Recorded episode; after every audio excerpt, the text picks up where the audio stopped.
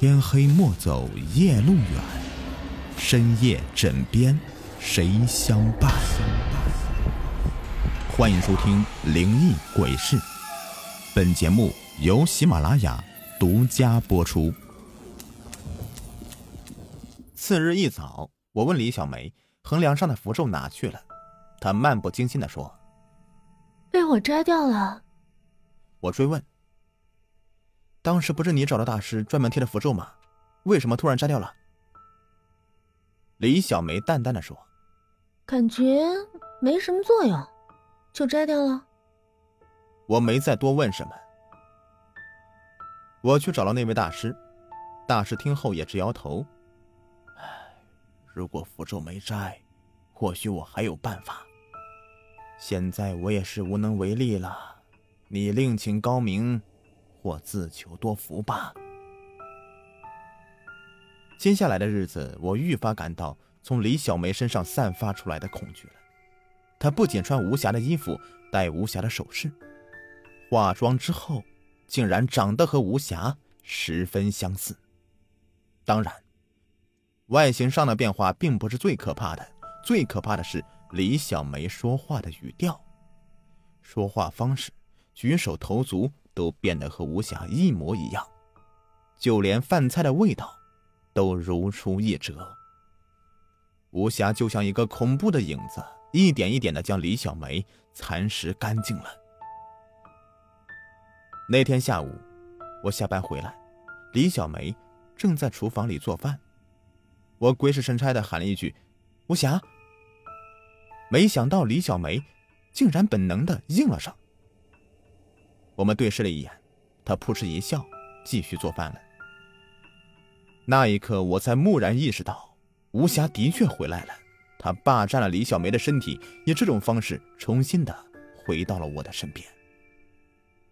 对于自己巨大的变化，李小梅不仅没感觉到任何异样，相反，她变得很开心。而我心中的恐惧却日益增加，看到她就像是看到了恶魔。我开始不愿意回家，不愿意见到他，直至他察觉到一切。亲爱的，我发现你不爱我了。我干涩一笑，面对这个酷似无瑕的女人，说：“你想多了，最近我是公司太忙了，所以没时间陪你。”李小梅冷冷道：“骗人！你就是不爱我了。”求求你，不要离开我，好吗？纵然他这么苦苦哀求，我还是无法抵抗心中的恐惧，选择了逃离，逃离这个家，逃离李小梅，逃离这个被无暇附身的女人。我逃到了外市朋友的住处，李小梅找不到我，她开始给我疯狂打电话、发短信，但我始终没回应。渐渐的，她也安静了，不联系我了。直至那天早上，我起床收到了一条微信语音：“我来了。”我以为李小梅追到了这里，后来发现是我想多了，这只是李小梅的恐吓而已。摆脱了这个怪人，我的生活也逐渐安定下来。三个月后，我便适应了现在的生活。为了调节心情，我报名参加了一个健身课程。就在那里，我遇到了于珊珊。我们一见如故，经常在健身之余聊天，聊彼此的生活。渐渐的，我向她敞开了心扉，说起了自己悲伤的故事。深爱的妻子无故失踪，恐怖女人李小梅疯狂纠缠我，等等。她相信了我的故事，说我是一个可怜的男人。对于这种思维简单的女人。我手到擒来，没多久，我们就确定了恋爱关系。我忘掉了吴霞，忘掉了李小梅，在我的眼里只有于珊珊。于珊珊文艺气质很浓，举手投足间流露出女神的气质，这也是她吸引我的地方。本以为我的生活就此安定下来了，没想到再次发生了波澜。那天是于珊珊的生日，我订好了餐厅，满心欢喜的等待她的到来。结果等来的却是噩梦的开始。于珊珊准时到了，当她推开餐厅的门，我看到她的一刻时，心中却陡然一惊。她穿了一身蓝色碎花衣服，那是吴霞经常穿的款式。最重要的是，他的妆容也改变了，从那种清新淡雅的面容不见了，取而代之的是被大量脂粉占据的脸。他坐到我面前，见我愣了，就问道：“怎么了？”我干涩一笑：“你今天变化很大，我都有点认不出你来了。”于珊珊笑笑说：“我也不知道为什么，就是突然想要穿这种衣服，化这种妆。不过看起来不错。有了李小梅的经历，我知道这不是一个好兆头。吴霞一定是放弃了李小梅，追到这里来了。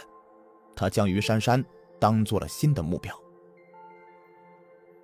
一切都如我猜测的，没过多久，于珊珊。”也被吴霞附身了。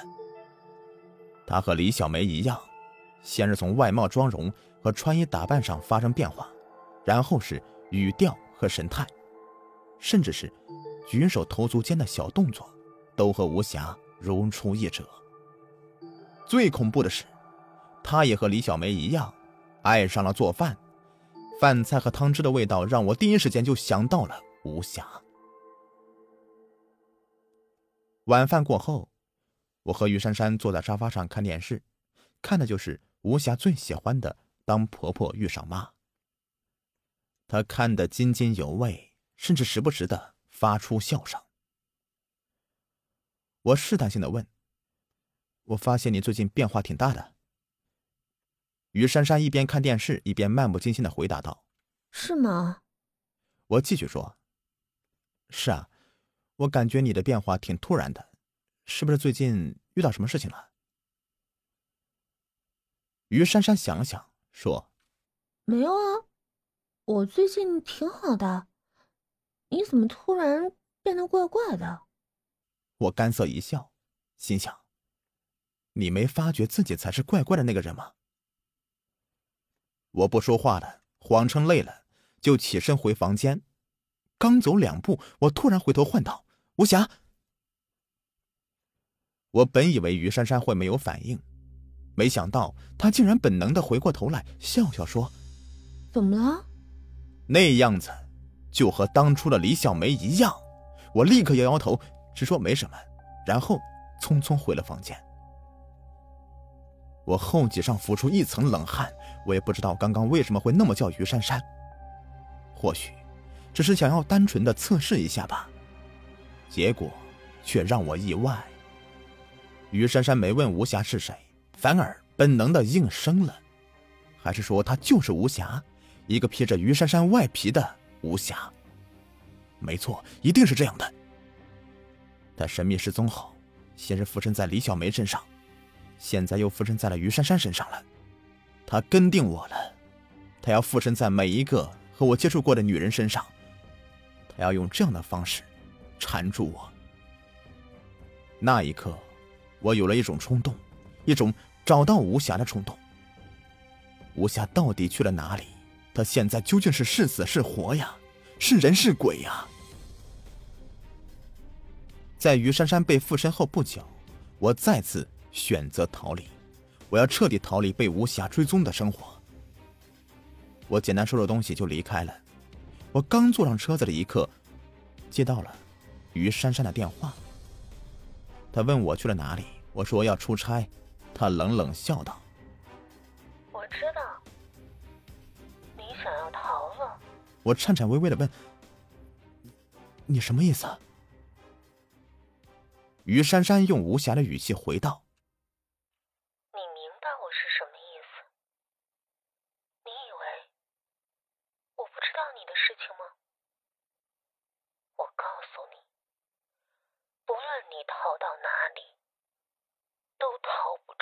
手掌心接着，他便哈哈大笑起来。我匆忙挂断电话。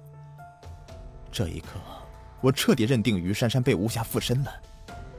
但她到底是怎么做到的呢？此时此刻，这不是我最需要解决的问题了。我要逃，逃离这个被他束缚的世界。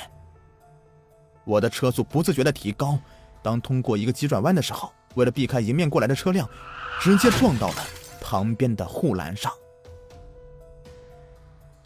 在我失去意识的一刻，恍然听到有人在我耳边说话：“不论你逃到哪里，你都逃不出我的手掌心。”我再醒来的时候，已经在医院里了。经过医生抢救，我虽然保住性命，但是身体和精神都受到巨大创伤。我脱离危险期后，一直住在医院。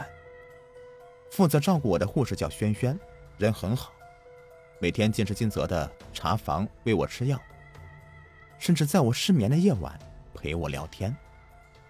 就在我逐渐对轩轩产生好感的时候，恐怖的事情再次不期而至。